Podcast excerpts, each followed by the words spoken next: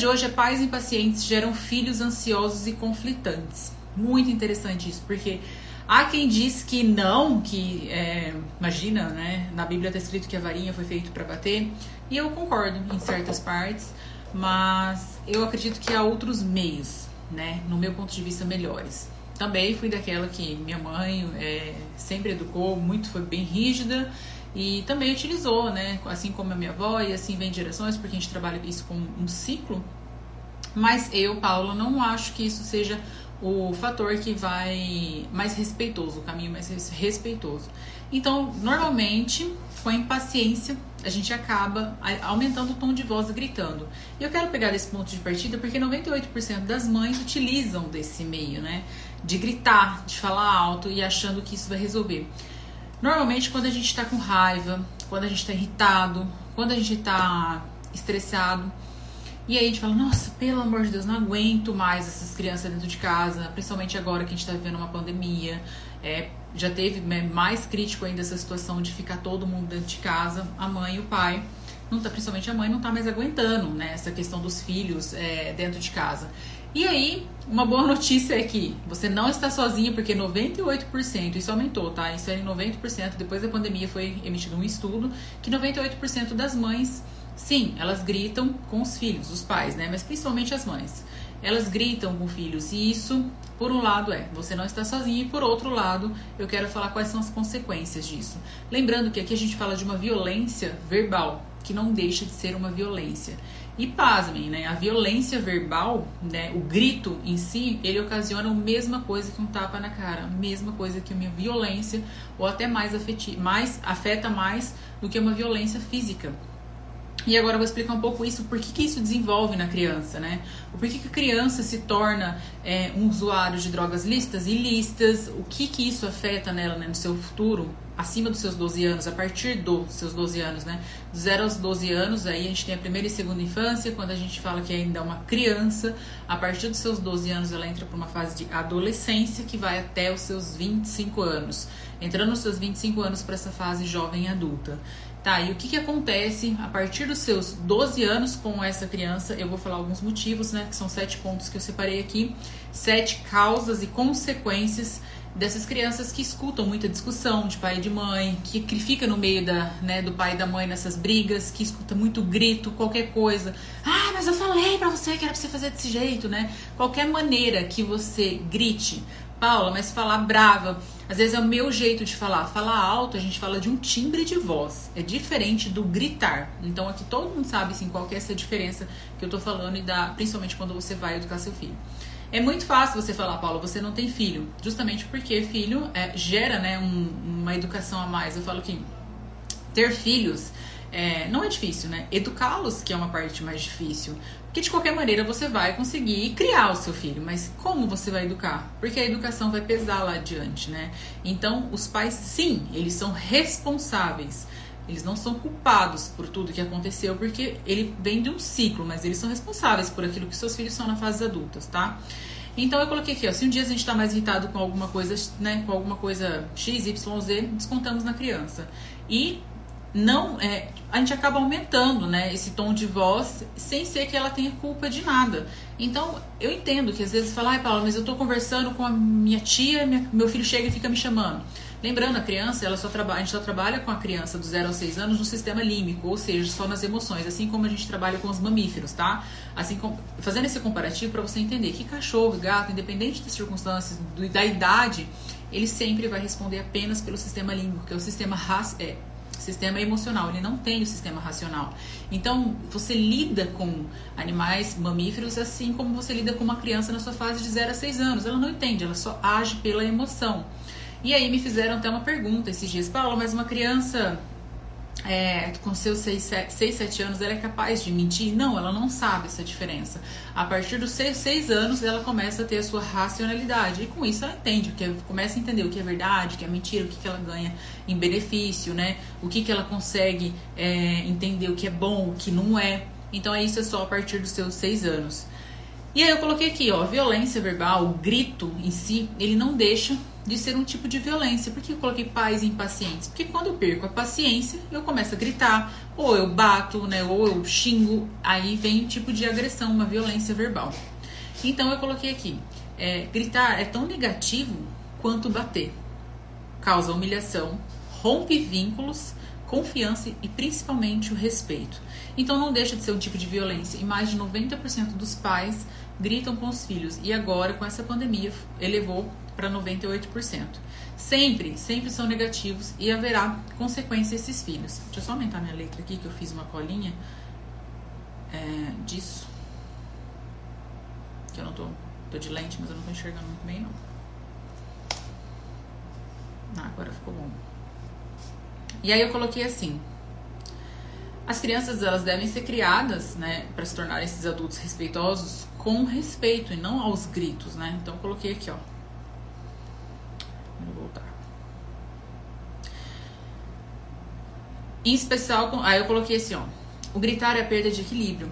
É um ser violento que causa imposição. Por isso que a criança fala assim. A gente tem muita discussão na infância dos pais a gente tem muitas brigas que crianças participam com os pais que acaba se tornando um transtorno pós-traumático, tá? Então, o que, que é isso? É um dos transtornos que a gente fala de ansiedade, que são dos seis tipos que eu vou falar um pouco logo adiante.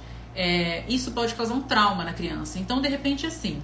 E como isso impacta hoje nessa fase adulta? Às vezes ela tá num, num restaurante e de repente ela olha para o lado e escuta, né, em um pouco voz mais alta, duas, um casal discutindo e uma criança no meio. E ela olha para aquilo, ela sente aquela, aquele impacto junto com a criança, mas fala, agora ele é um adulto, ele devia saber que isso não tem. Mas é aquele. A, a nossa, o nosso trauma, ele fica. É, como se eu pudesse falar, encralacrado dentro da gente, ele fica fixado, estagnado ali. Então, depois que a gente abre essa janela killer, não tem como, né? Ou você elabora isso, que aí é todo um processo, por isso que eu falo tanto sobre análise, sobre autoconhecimento, para você elaborar isso, é, ou ele vai morrer eternamente com aquele trauma que foi causado nele enquanto infância. Então, tudo, tudo, absolutamente tudo que nós somos hoje, todos os nossos medos, a nossa insegurança, a nossa baixa autoestima, a, a nosso, o nosso respeito, o nosso falar alto, a nossa visão de mundo, a nossa, o que foi criado foi na nossa primeira e na segunda infância. Eu sempre falo isso e bato muito isso aqui né, nas lives que eu faço.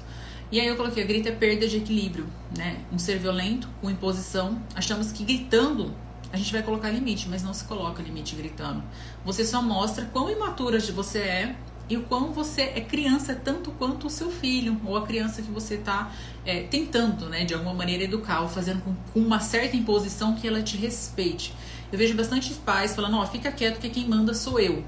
Né? É, eu acho que isso é uma fala que você nem para cachorro deveria se utilizar, tudo bem, Paula, mas é.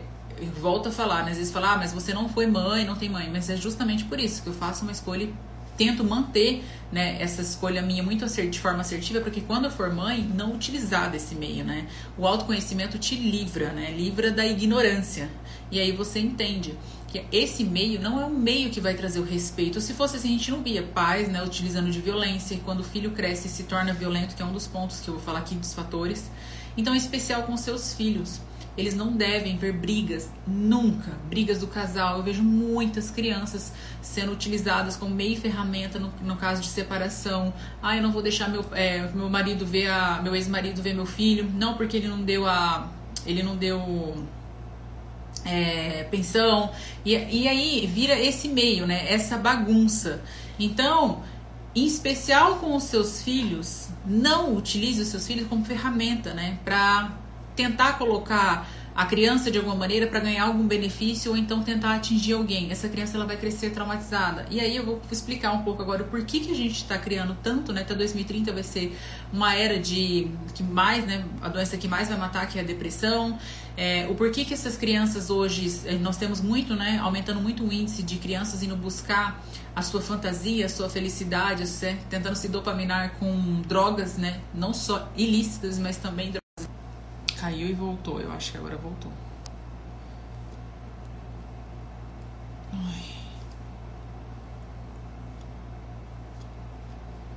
Foi? Foi. Acho que voltou aqui. Coloquei aqui, então, especial com seus filhos. Sendo bons pais e boas mães, não Voltou a conexão? Acho que agora voltou, pelo menos aqui pra mim voltou. Sendo bons pais e boas mães, não haverá necessidade nenhuma de cuidar das emoções. Se você a gente fosse, né, eu coloquei isso aqui, a profissão que mais cresce hoje no Brasil, a quinta profissão que mais cresce hoje é a psicologia. Por quê? Porque eu falo que primeiro que se não existisse família, não existiria psiquiatria. E se não existisse essa, essas educações, né, se a gente tivesse a consciência, e eu sei que tem muitos pais que educam é, o filho de forma querendo acertar, né, de forma assertiva e acaba errando. Isso sempre, desde que mundo é mundo, vai acontecer.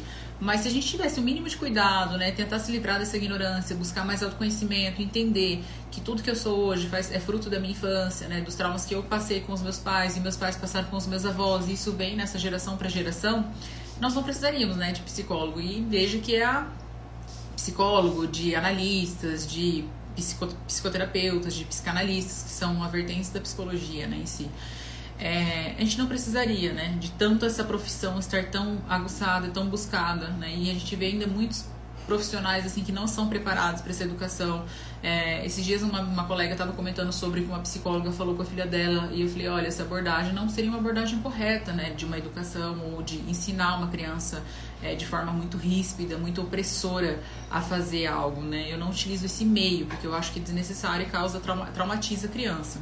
Mas enfim, eu quero te mostrar agora que são as sete consequências do grito, né? O que, que esse grito causa nessas crianças, nesses adultos, que a partir dos seus 12 anos. E olha só, é, aumentou e saiu uma Itália Alerta a, a, a estimativa de 200% de, de crianças, né? Que entrando para sua fase de adolescência, de 12 aos 14 anos, em suicídio. Então essas crianças, digamos que eu até falei aqui, né, como se elas fossem computadores ou uma esponjinha que está sugando informação na sua, a, a sua primeira infância, chega na sua segunda infância. E aí, quando ela chega nos seus 12 anos, é, digamos que ela já formou essa sua personalidade, agora ela vai entrar em ação. A gente vê muito e viu muito, aumentou muito o índice de separação agora nessa pandemia. E o que, que essas crianças é, o certo. Eu sei que isso é muito complicado, né? De pegar e colocar cada criança para uma psicóloga, porque criança criança na psicóloga, ela vai trabalhar cognitivo comportamental e não uma análise, porque ela não, eu falar no modo técnico aqui, né, ela não ela não vai, ela não tem o que trabalhar ainda do seu inconsciente, da sua infância, porque ela está vivendo esse período. Então trabalha somente com cognitivo, ensinando ela, mostrando, né, de forma comportamental mesmo e não fazendo, é, não recalcando, que é assim que a gente chama, né, na psicanálise, Freud explica. Mas o que eu quero dizer, é, essas crianças elas devem ser alertadas, ensinadas, mostradas, os pais devem ter participação assim como ou mais do que quando estava no casamento. O pai tem ter, precisa dessa presença do pai, né, que é da função paterna, para ter delimitação, colocar o limite nessa criança para ela entender que o pai vem como limite, a mãe vem como proteção, e para não causar essas consequências, né? E que eu vou falar agora, principalmente consequências do grito. E essas consequências, elas é, trazem de modo muito exacerbado para as crianças, principalmente ali nos seus 0 aos 12 anos. Então, toda vez que eu remeter criança, eu falo de 0 aos 12 anos. Adolescente, dos 12 aos 25, tá bom? Exatamente as mesmas violência de as mesmas consequências, essas são as mesmas consequências de uma violência física. As mesmas. Seu filho vai ter, quando ela entrar na adolescência dos 12, a partir dos 12 aos 25 anos, primeiro, primeira coisa, consequência dessa criança que só escuta grito, briga dentro de casa, é, só é corrigida com grito. Vai ter depressão, né? Isso é uma regra? Absolutamente. Então, Paula, crianças que escutam grito dentro de casa, briga o tempo todo, elas, são, elas estão fadadas a ter depressão? Sim, isso é uma regra. Porque você não mostra para a criança o equilíbrio emocional, né? Não sabe aguardar, não sabe esperar, tudo acha que é na base da discussão, na base da briga, na base do grito. Então, sim, é uma das consequências. A segunda consequência é a ansiedade e todos os seus transtornos, tá? Quando a gente fala de transtorno, a gente fala de transtorno de ansiedade, transtorno de, transtorno de pânico, mas aqui a gente fala dos seus seis vertentes de transtorno, que é a TAG, transtorno de ansiedade generalizada, o TEPT, né, que é o transtorno de estresse pós-traumático, o TOC, que é o transtorno obsessivo compulsivo, a fobia generalizada e a específica e a ansiedade noturna, que é a insônia. Terceiro ponto, né, consequência dessa criança que sofre né, esse abuso verbal, essa violência verbal, vai se tornar também violento, que é aquilo que eu falei, traz desse ciclo, né, desse ciclo do pai, ciclo da mãe e assim vem, trazendo essa, essa crença de que para eu ser educado eu preciso bater, para meu filho me respeitar eu preciso apanhar, para meu filho me respeitar eu preciso gritar. Então se torna violento. Dos 12 aos 25 anos, nessa adolescência, ele já vai, não vai mostrar lá essa violência quando ele for adulto, não, tá? Ou quando ele for pai. Ele já vai demonstrar esse grau de violência a partir dos seus 12 anos. Então é como se ele aprendeu e agora eu preciso praticar. Então, a partir dos seus 12 anos já começa esse ciclo de violência. Pessoas que buscam o uso de drogas listas e ilícitas. E aí, a pessoa fala assim: ah, mas a maconha, né? Legal. É... E eu também já pensei assim: ah, a pessoa quer usar maconha, ela usa se ela que sabe, né? Porque ela tá fazendo para ela mesma, e ainda acredito que é assim. Mas o quanto a gente soube saber disso, né? Se livrar dessa ignorância é extremamente importante. A maconha é a única, a única droga que se usada, principalmente já desde a sua fase na adolescência, ela vai pode dividir o seu cérebro, que a gente traz surtos esquizofrênicos. Qual que é a outra droga? Nenhuma outra. A maconha é a única droga que ela consegue fazer essa divisão do cérebro. Fazendo essa divisão do cérebro, você tem surtos esquizofrênicos. Essa divisão do cérebro, ela nunca mais tem retorno. Ela não tem mais cura. Tá? Então, o cérebro que foi dividido, ele não, se, não consegue mais é, diluir essa divisão. É, e eu até coloquei aqui, isso foi comprovado pela neurociência, a única droga. Então fala assim, Paula, mas é, não tem preferível, né? não tem uma preferência. Ah, não usa crack, ah, não usa cocaína. Não. Mas diante de crack, diante de maconha, o crack, você parando de usar, né, o filho parando de usar, a pessoa que você conhece parando de usar, ele não vai ter essa divisão no cérebro. Já a maconha vai ter os surtos esquizofrênicos. Dividir o cérebro, a pessoa ela já vai não responde mais pelo seu, pelo seu consciente, ela vai responder mais pelo seu inconsciente, passa a base de internação. Isso se a, o uso dessa droga ilícita começar a partir da sua adolescência. Ah, mas se eu comecei mais velho, Paulo, tudo bem, pode ser que sim, a chance é menor, é menor. Então, mas essa criança normalmente elas começam a ter essa autodescoberta nos seus 12, 13 anos, quando elas começam a andar em bandos, né, encontrar o seu quando eu falo banda, é porque a criança ela vai se conectar com X, com X é, grupo, né, grupo social, que ela acha que tem mais a ver com ela. E aí você pode perguntar assim, ah, Paula, mas o meu filho, ele não é tranqueira, ele não é assim, tá querendo andar com tranqueira. Então lá no fundo ele tem esse, essas características que ele encontra nessas pessoas que ele anda reprimida. Talvez não saia dessas características ou não vá fazer o que aquelas outras pessoas que você julga que é tranqueira, por medo, por receio em relação aos pais. Mas sim, aquilo dentro dele é uma. A gente fala isso do id, né? Do ego e do superego. Então, o, o superego que dá esse bloqueio. O que, que é o superego? É a racionalização, que ele sabe que precisa desse comando, onde fala, ó, oh, não vai não, que se você for sua mãe, vai, né? Então ela acaba não indo. Mas o desejo primitivo dele, que a gente fala do id, é de querer ir né? Então tem sim essa semelhança. Pais e mães não se iludam quanto a isso. Porque às vezes fala assim: ah, não, mas o meu filho não faz. Não. Às vezes a mãe só não quer enxergar aquilo que o filho de fato é. Então é bem interessante quando a gente olha para isso, entende isso, fala: ah, então ali tem alguma semelhança onde eu preciso cuidar, olhar com mais carinho. Então essa é a terceira característica aí, é, terceira consequência, né, de, uma, de um lar onde só tem muita briga, gritos, enfim. Deixa eu subir esse ar. Agora, para a quarta característica, quarta consequência, é o problemas com a lei. Né? Ele não vai entender porque ele não introjetou o superego. É isso que eu acabei de falar. Ele não vai ligar de ter que lidar com essas leis e achar que para ele não, para ele não serve. Principalmente filho que né, vive de pais narcisistas e essa criança cresce com esse pensamento mais narcisista eu mando, né? Quem é você para falar disso comigo? Então essa criança ela não vai, essa, esse adolescente ele já não vai entender que isso é necessário cumprir, que tem regras, porque não teve a função paterna muito ativa ali.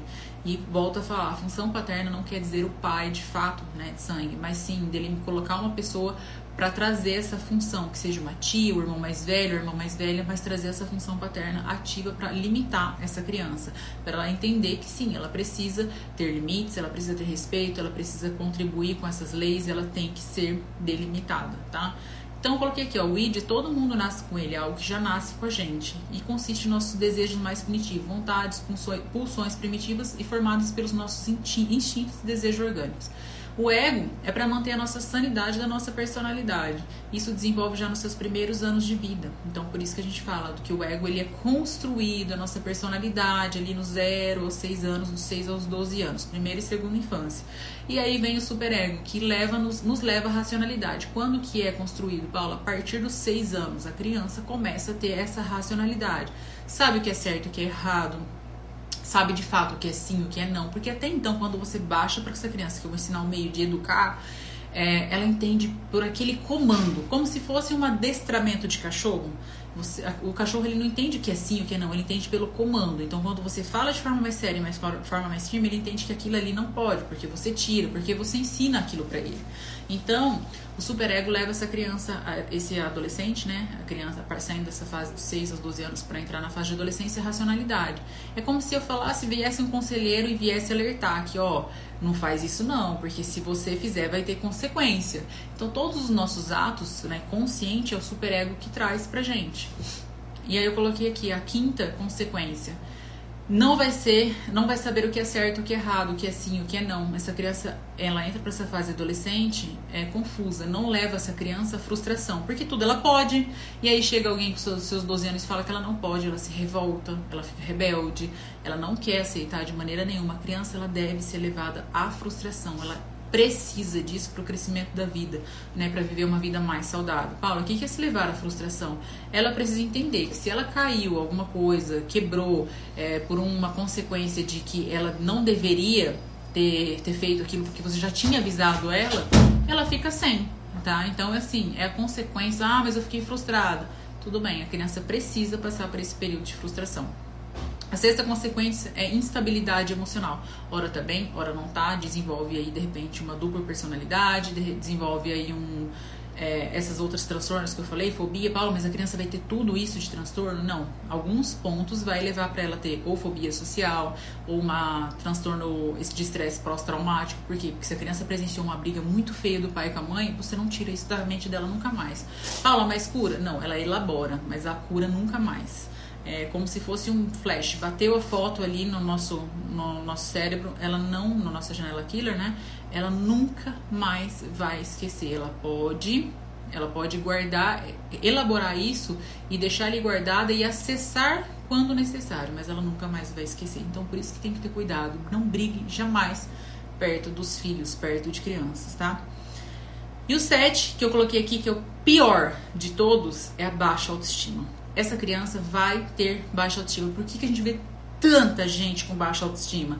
Porque 98%, né, 90% agora com a pandemia, 98% dos pais gritam com os filhos. Então, se a consequência de gritar é essa sete que eu falei, principalmente a baixa autoestima, a gente vai ver uma geração toda com baixa autoestima. E Paula, como que eu vou mudar isso? Você busca o autoconhecimento, você busca a elaboração, você fala, né? Fala que o poder da fala cura, para buscar essa cura, tem que entrar numa análise profunda dentro de si mesmo, para você conseguir, né, com a ajuda de profissionais, para que você consiga entender isso. Então, hoje eu estava até conversando com a, com a, com a Vivian, que trabalha com a gente na loja, e eu estava explicando, ela falando algumas coisas dos fatos passados dela, e eu fui falando, né, para ela tentar elaborar, para ela poder tentar entender. E ela falou: "Nossa, jamais imaginei que fosse desse jeito". Então, tudo tem um contexto, né? Então, quando a pessoa fala alguma coisa para mim, por exemplo, que trabalho com isso, eu não estou escutando ou fazendo uma leitura do que ela está me trazendo, né? Do que ela está falando. Eu estou fazendo uma leitura do comportamento e da fala dela por detrás, onde ela não está vendo. Então é por isso que é muito interessante essa análise o autoconhecimento. Porque a gente fala, ah, falando tem baixa autoestima, e fala, ah, me conta um pouquinho sobre a sua infância, me conta um pouquinho, aí falou, oh, você lembra de desse ponto X? Aconteceu isso? Ela brincou comigo, ela falou, você está me falando a vida inteira minha, você está fazendo uma leitura da minha vida. Eu não conhecia a vida dela, né? Não sabia disso, mas diante dos fatos e comportamento que ela me trouxe, ficou muito fácil, né, de fazer essa leitura. Óbvio, né, baseado em bastante estudo. Você é formada nisso? Falei, então, estou fazendo a minha formação agora, mas já estudei, né, quase 10 anos que eu estudo sobre isso. E aí você consegue ter bastante essa elaboração. Essas crianças com baixa autoestima, essa adolescência, por que, que a gente vê tantos relacionamentos abusivos hoje? Né? É, relacionamentos abusivos, eu falo de pai, de mãe, família tóxica, relacionamento com marido, mulher, amigos, tá? Porque também tem amigos abusivos. Aceita qualquer tipo de relacionamento, né? Essa pessoa que sofreu essa violência verbal dentro de casa, com essa baixa autoestima. O que é uma pessoa com a baixa autoestima? Ela, ela, ela, coloquei aqui, ó, ela não aceita de forma alguma, né? Que ela é melhor, que ela é boa, que ela pode se amar, que ela pode ser incrível naquilo que ela faz. É, elas não aceitam viver e ser da forma que elas são e acham que não tem merecimento de nada, né? Que ela nada ela merece, então vive nesse desmerecimento total. Aceita qualquer tipo de relacionamento, casamento, amizades abusivas, não se respeita, aceita qualquer coisa que vem do outro, qualquer migalha que vem do outro.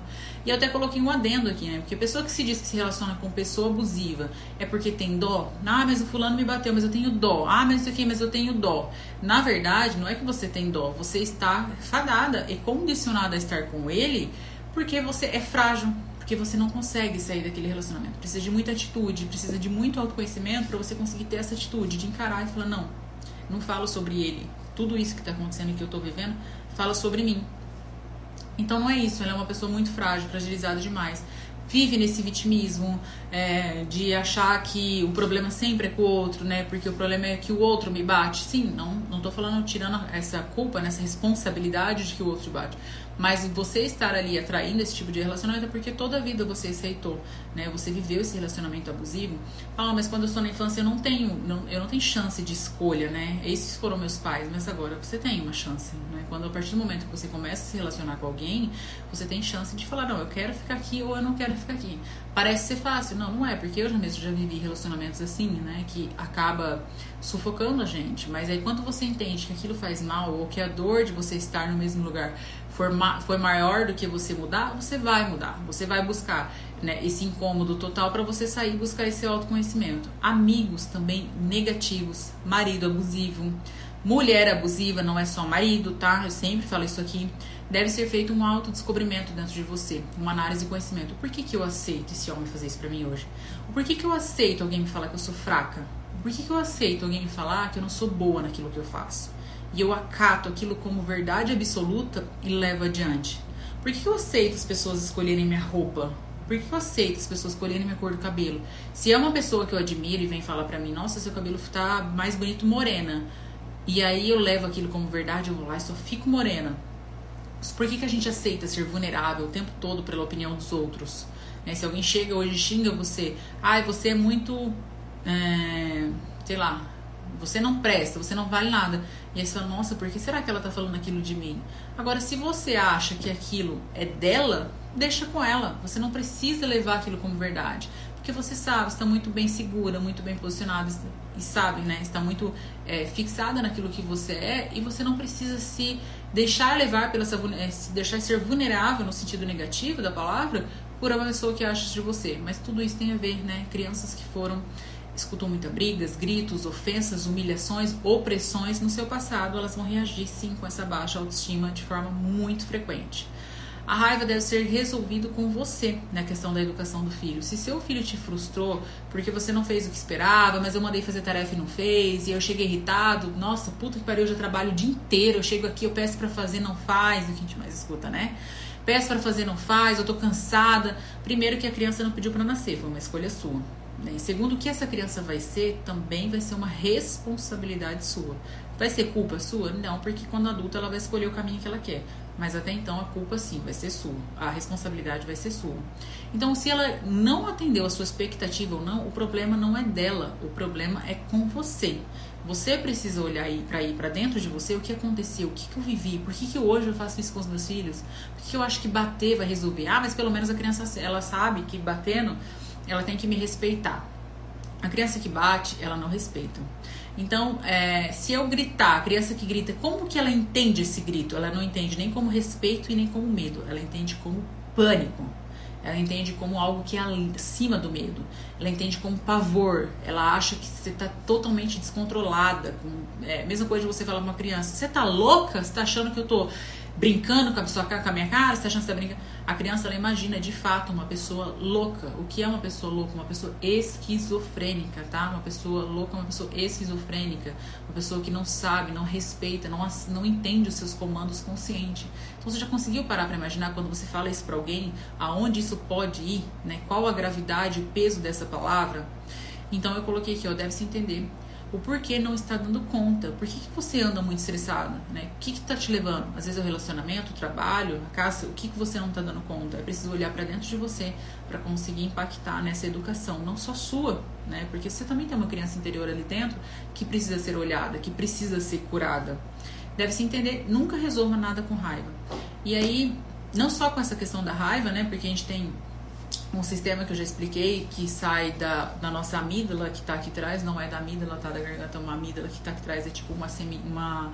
É como se fosse uma mexinha vermelhinha, que toda vez que você tem essas pulsões né, de é, impulsão, de raiva, você essa amígdala é manda, manda um comando que vem para o nosso neocórtex frontal, que é a nossa racionalidade. E com isso, a gente precisa sair do nosso sistema límbico para sair do nosso entrar no nosso racional, só para vocês entenderem um pouco mais técnico, mas falando, para sair de um comando para o outro, precisa de 7 segundos. A partir desses 7 segundos, abre essa janelinha do racional onde você consegue pensar. Mas tem esse delay de 7 segundos, é onde a gente faz caca, né? Porque a gente vai para o nosso sistema impulsivo, a gente é, age por impulsão age pela raiva. E aí sempre dá merda. Onde eu grito, onde eu bato, onde eu agrido a pessoa, aonde eu falo que eu não deveria falar. E aí sim eu me arrependo. Lidar com a dor do arrependimento é 100 vezes pior do que você lidar com a dor de não ter falado.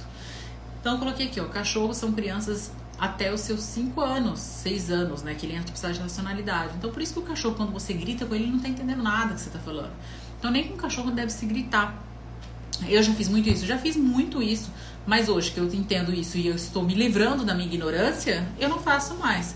Então hoje você não deve gritar, você deve falar firme, né? De modo. É, até por isso que eu postei esses dias livros, clareza e firmeza com os filhos e com o cachorro também do mesmo jeito, deve ser firme para causar esse impacto de respeito, tá? E não de, é, de loucura, né? De gritar e a criança achar que você está causando pavor e pânico nela. Filhos errados, pais errados, é o demônio da sua alma. Então, se você olha lá, nossa, olha o jeito daquele menino, nossa, esse menino não sei o que aconteceu, mas eu não criei ele desse jeito. Sinto muito, mas você criou ele desse jeito.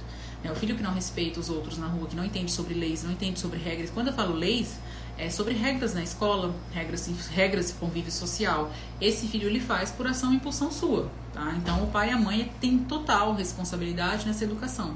Então, se o filho age dessa maneira é, e você acredita que você não fez, busca entender um pouco mais dentro de você que sim, alguma coisa de errado saiu, né? alguma coisa fora do controle saiu ali. Então, na hora da raiva, você está movido pelo medo.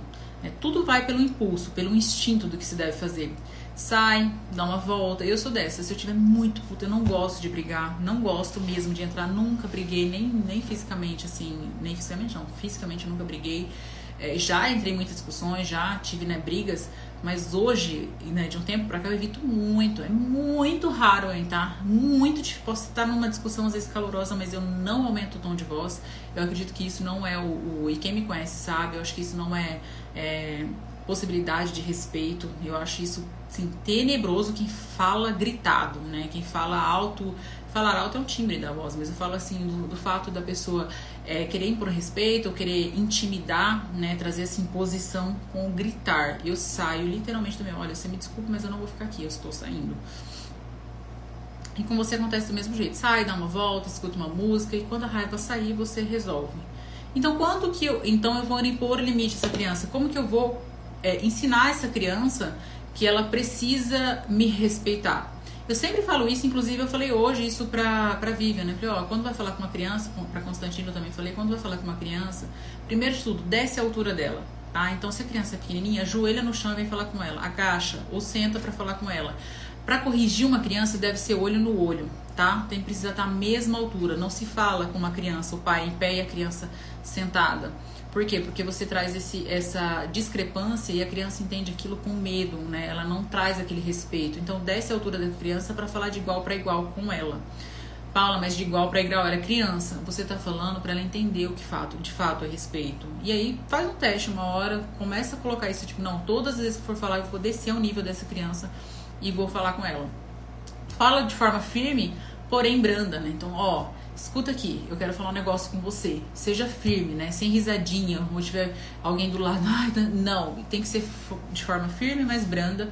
A forma que você fala, a forma que você fala é muito mais importante do que você fala. A criança, ela tá entendendo principalmente o seu comportamento, ela tá entendendo o que você está fazendo de forma comportamental. Então é mais ainda do que você está falando. Então quando você desce a altura dela, você fala firme, de forma branda, é muito melhor do que você falar de forma para cima, causar o medo, né, o impacto dessa criança e gritado. A criança ela não entende né, dessa maneira, dessa forma, ela não vai te respeitar com isso. Então é muito mais importante do que você está falando e sim como você está falando. Então até, até os 12 anos, sim, a educação deve ser restritiva. Tem que falar para a criança, olha, eu já falei para você não fazer isso. Então a próxima vez que você fizer, a gente vai conversar de uma outra maneira. Ai, Paula, mas mamãe, como que é essa outra maneira? Arrisca fazer para você ver e a gente vai conversar. Aí sim, você pode trazer essa essa restrição mais possível. Não tem necessidade é de você trazer essa, esse grito ou essa ameaça. Se você fizer, você vai apanhar. Aí a criança faz, você bate. Ou a criança faz e você não bate. Primeiro de tudo, uma, uma questão da educação dos filhos, você deve manter a sua palavra. Paulo, mas eu falei que eu ia bater, então eu tenho que bater. Eu não utilizo o meio de violência, tá? Nem verbal, e nem doméstica, nem física. Então, o meio da educação é arrisca. Por quê? Porque quando você traz essa restrição, a, a criança pode ter que, ah, eu não, não vou fazer não, porque não sei o que a minha mãe vai fazer comigo depois. Óbvio que se é uma mãe violenta, a criança já sabe o que vai acontecer. Mas se é uma mãe que impulsiona respeito, a criança vai, né? Então, até os, até os 12 anos, sim, ela tem que ser restrita, ela tem que ser mais. É, entender que o comando vem da mãe e do pai, e lembrando que o exemplo arrasta, né?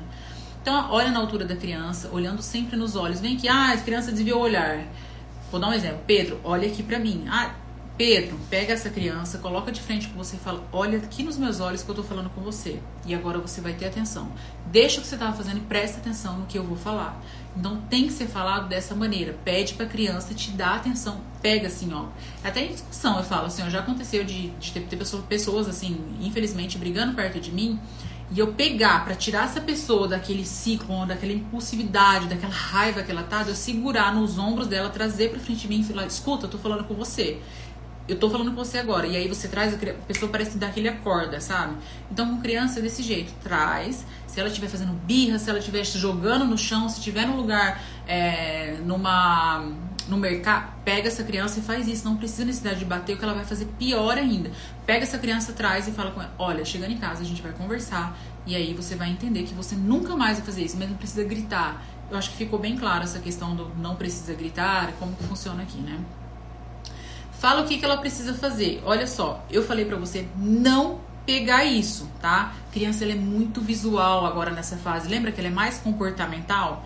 Então, ó, eu falei para você não pegar isso. Lembra que eu falei para você não pegar aquele sapato? Então, eu não quero que você pegue mais. Estamos conversados? Se você pegar, você terá consequências. Mas, mamãe, que consequência que eu vou ter? Arrisque pegar, que aí eu vou te mostrar. Tá, Paulo, mas e aí, quais essas consequências que eu vou fazer? tira, não negocia. Tem um ponto que eu coloquei, não negocia com a criança, tá? Ah, mas se eu não fizer, você me dá. A criança não deve negociar, ela deve respeitar o que você tá falando. Até os 12 anos você tem que ser restritivo, então a educação você que dá. A criança não tem que negociar com você. Agora, quando você fala para ela, se você fizer isso que eu estou falando e você tirar e você fazer, eu vou tirar aquilo de você. Então não é uma, você não tá falando para ela assim, o que que você acha? Você quer perder X ou você quer perder Y? Não, você não pergunta para a criança o que você deve fazer, você simplesmente faz. Tá? Então acho que ficou bem claro isso aqui. Coloca ênfase nas palavras-chave chaves e nunca gritando. O que, que é palavra-chave? Não, sim. Você entende que isso é errado? Você entende que isso é certo? Então utiliza sempre essas palavras-chave. Ah, a criança ficou brava, não, não gostou, Paula, do que eu falei. Fala com ela de uma proporção que você entende qual é esse sentimento. Olha, eu entendo que você tá com raiva. Mostra que você entende. Eu entendo que você tá chateado, eu entendo que você tá magoado, eu entendo que você tá triste. Eu entendo muito que você tá feliz com isso. Então mostra a palavra, fala a palavra do sentimento para ela. Mas é assim que é, assim que vai ser. Você precisa respeitar. Então se você não respeitar, você vai, eu acho que tá para compartilhar, Sandro, Sandro, Denise, né? Eu acho que tá, você tem que pegar aqui nesse aviãozinho aqui, ó, e mandar para seus amigos.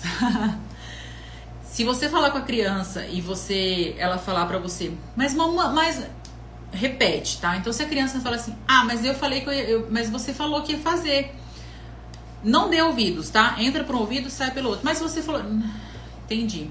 Pedro, eu entendi, mas não vai. Você escutou. Isso é não. Ah, Pedro, você escutou. Isso é não. Falou seis vezes. Seis vezes você repete a mesma fala, até a criança se cansar. Ai, Paula, mas eu não tenho paciência. Pois é. A gente precisa ter um pouco mais de paciência quando a gente tem filhos, porque ter filho é trabalhar nossa paciência de forma diária, se não de minutos em minutos. Né? Eu falo isso pra ler o tempo todo. Então, com isso, você está criando crenças na criança positivas. Você está criando crenças positivas nessa criança. Não está criando crença negativa, de gritos, não está trazendo transtornos, baixa autoestima.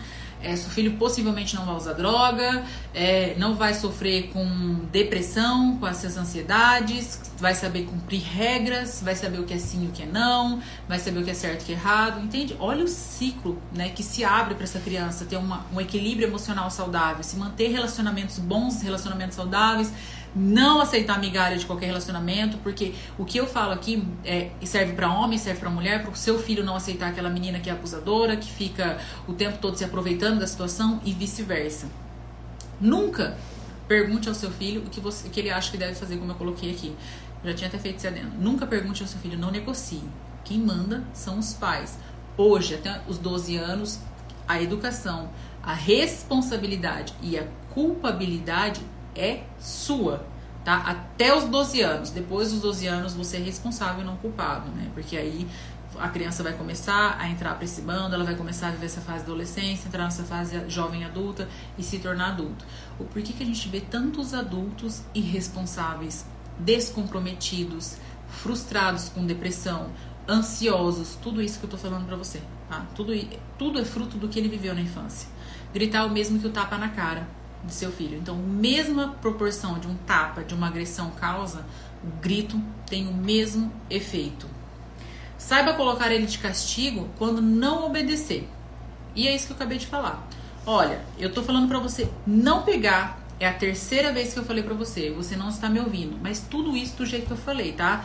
Abaixa, pega no olho, fala, pega fica olho no olho e fala: Eu já falei para você, então você não me ouviu. Aí você não dá a chance depois de três vezes que você falou para criança, quando você falou para ela assim: Ó, não faz isso, porque você terá uma consequência e ainda assim ela fez, então a consequência vai ser o seguinte: você, o castigo, né, meu, do meu filho seria gosta de brincar com videogame, ou ele tem um tempinho para ficar no celular que não pode passar, assim, criança do 0 aos 6 anos, é, uma hora e no máximo, né, 45 minutos, de 6 aos 12 anos, duas horas por dia, tá?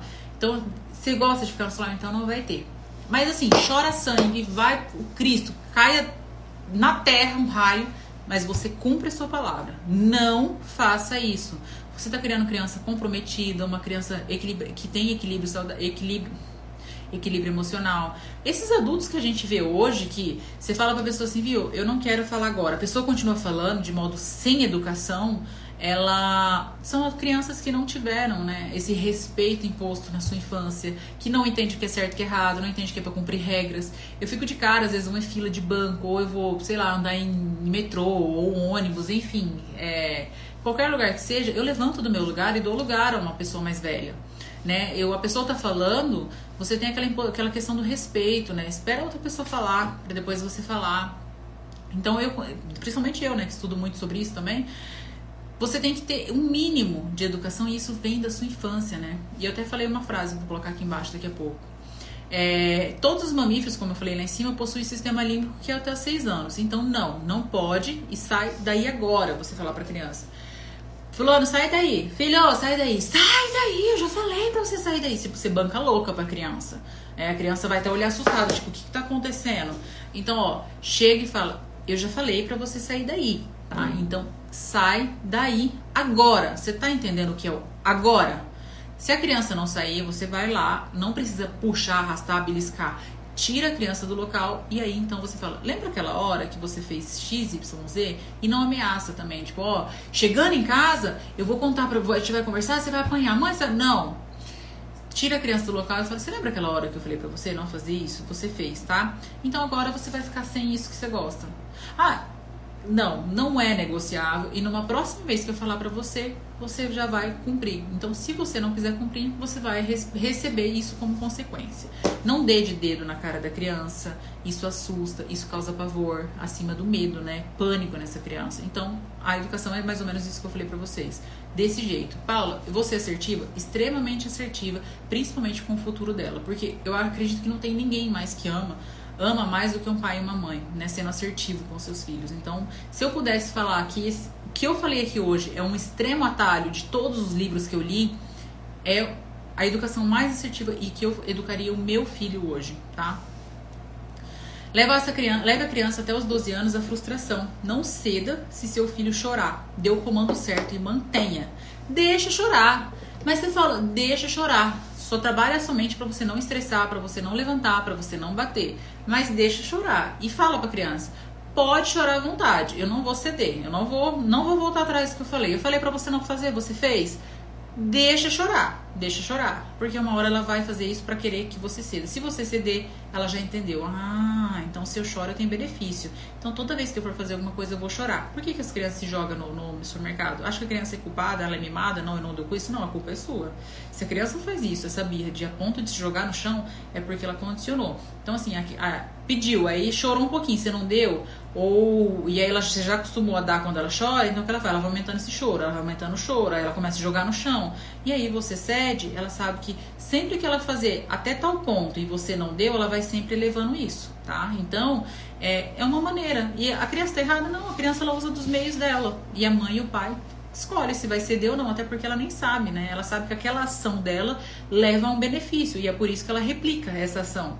Então, toda vez que isso leva a um benefício, ela vai continuar fazendo. Aí eu coloquei assim, ó. Você pode, pode chamar a criança e falar: é, Pedro, vem aqui. Sem raiva, tá? Isso a mãe está sem raiva. A mãe quer falar uma coisa. Eu não falei para você que tinha que fazer a tarefa. Eu fiz um exemplo aqui, tá, gente? Então, por favor, você vai lá e faça o que você precisa fazer. Tudo bem? A gente tá conversado? Pedro, eu vou repetir de novo. Eu não falei para você que você deveria fazer a tarefa? A criança fica quieta, só olhando. Se repete de novo. Pedro, eu não falei para você. Você tá escutando? Tá? Então que bom. Aí a criança normalmente ela vai falar, tipo, uma carinha que sim. E aí você, então tudo bem. Estamos acertados? Tá. E se você não fizer a tarefa, você terá uma consequência. Ah, mas qual? Então, se você quiser pagar para ver, pode pagar para ver. E aí você não precisa, pode dar esse, deixar esse, né? Que será? Deixa ela imaginar. O poder da criatividade é dela e criança é bem criativa. Aí eu coloquei, a quarentena as pessoas estão sendo reveladas, isso é muito importante, tá? Porque assim, é, a gente nunca ficou tanto tempo dentro de casa, nem só com o marido, nem só com o filho. E isso, essas pessoas que estão sendo reveladas agora na quarentena são os nossos verdadeiros eus. Né? O meu verdadeiro eu está sendo revelado. Porque antes a gente sublima. O que, que é sublima? Eu vou pra academia, eu vou pro shopping, eu vou pra rua, eu faço isso e eu não tenho essa convivência minha comigo mesmo. Então agora sim, essas pessoas que estão se revelando, tipo a, a Carol Conká no Big Brother, ela se revelou. E aí ela fala: Não, mas eu não era essa pessoa lá fora. Não, ela sempre foi. Ela só se revelou ali dentro, onde ela deu a possibilidade de todo mundo ver. Então não tem como eu ser um personagem aqui e o outro ali e outro lá. Até pessoa que tem uma, uma dupla ou tripla personalidade, que tem estudos de pessoa até tem 21 personalidades, ela em algum ponto ela vai ser ela. Não tem como ela ser é, em todos os aspectos ser diferente dela. Então agora nessa pandemia as pessoas estão se revelando ser quem realmente elas são. Mas quando está sozinha, aí que elas realmente se revelam. Como você exige do outro aquilo que você não tem? Como você exige da criança aquilo que você não faz, aquilo que você não é? Né? Fica um pouco difícil dessa criança entender esse comando, porque o exemplo arrasta para ela, né? Então ela não vai conseguir entender que de fato aquilo que você está querendo dizer para ela, se é bom ou não, mas você não faz, por que, que você está falando para mim? Ah, não, faz o que eu mando, não faz o que eu faço. Essa fala é a pior fala para uma educação que já pôde existir na vida. Então faz o que eu mando e faz o que eu faço, tá? O comportamento da pessoa é recorrente, então não tem como ela ser diferente no trabalho e ser em casa uma outra pessoa. Ela pode até conseguir enganar algum tempo, principalmente redes sociais. Nas redes sociais a gente consegue enganar bastante, mas dentro de casa ou longo prazo, se você for viajar com essa pessoa, ela sim vai se revelar realmente de fato quem ela é. E aí eu coloquei, relacionamento abusivo é uma crença que você teve negativa da infância. Se você aceita relacionamentos abusivos, é porque você teve essa crença negativa de tudo isso que eu falei aqui nessa live, e é por isso que você mantém esse relacionamento. Você acha que você não é merecedor de algo melhor. E que se você largar, e que se você romper com esse amigo, que você romper com essa família tóxica, você vai viver sozinho. Isso é uma crença e ela tá te limitando a crescer. Por isso que a gente chama isso de crenças limitantes. A frase que eu vou postar agora no Instagram vai ser: é na educação dos filhos que se revelam as virtudes dos pais. Se a criança for educada para o amor, tornará somente de uma sociedade. Para o amor, tornará somente semente de uma sociedade sadia. Então, se vocês acham que a gente está criando uma sociedade aí, se vocês verem está muito complicado o que a gente está vivendo hoje, é fruto daqueles que criaram. Lembrando, né? É, como que é aquela frase que eu esqueci agora, que eu até postei esse tempo atrás. É... Nossa, não lembro agora. Filhos, eu, eu vou até pesquisar aqui para falar. Eu achei essa frase incrível que a gente está vivendo, né? Homens fortes criam tempos fáceis e tempos fáceis geram homens fracos, mas homens fracos criam tempos difíceis e tempos difíceis geram homens fortes. Que ponto a gente acha que está vivendo agora? A gente está vivendo uma sociedade com homens fortes? Eu acredito piamente que não, que nós estamos vivendo uma sociedade com homens fracos e com isso vai, virão tempos difíceis. E com tempos difíceis virão homens fortes. E assim é o ciclo de vivência nossa, né? Já foram gerados homens fortes, nós estamos caindo para essa sociedade onde tem muito mimimi, muito vitimismo, muito homem que não segura o que fala, mãe mimando filho, enfim. É uma, foi uma live para fazer cenários. Essa live não vai ficar salva, né? Eu tenho colocado vários conteúdos aqui, mas as lives em si não estão ficando salvas. Bom, é isso. Eu espero que tenha contribuído, que tenha ajudado nessa educação para criar essas pessoas sadias, como eu disse aqui na, coloquei aqui nesse nessa frase, né, na educação dos filhos, que se revela uma virtude dos pais. Se a criança for educada, para o amor se tornará uma semente de uma sociedade sadia.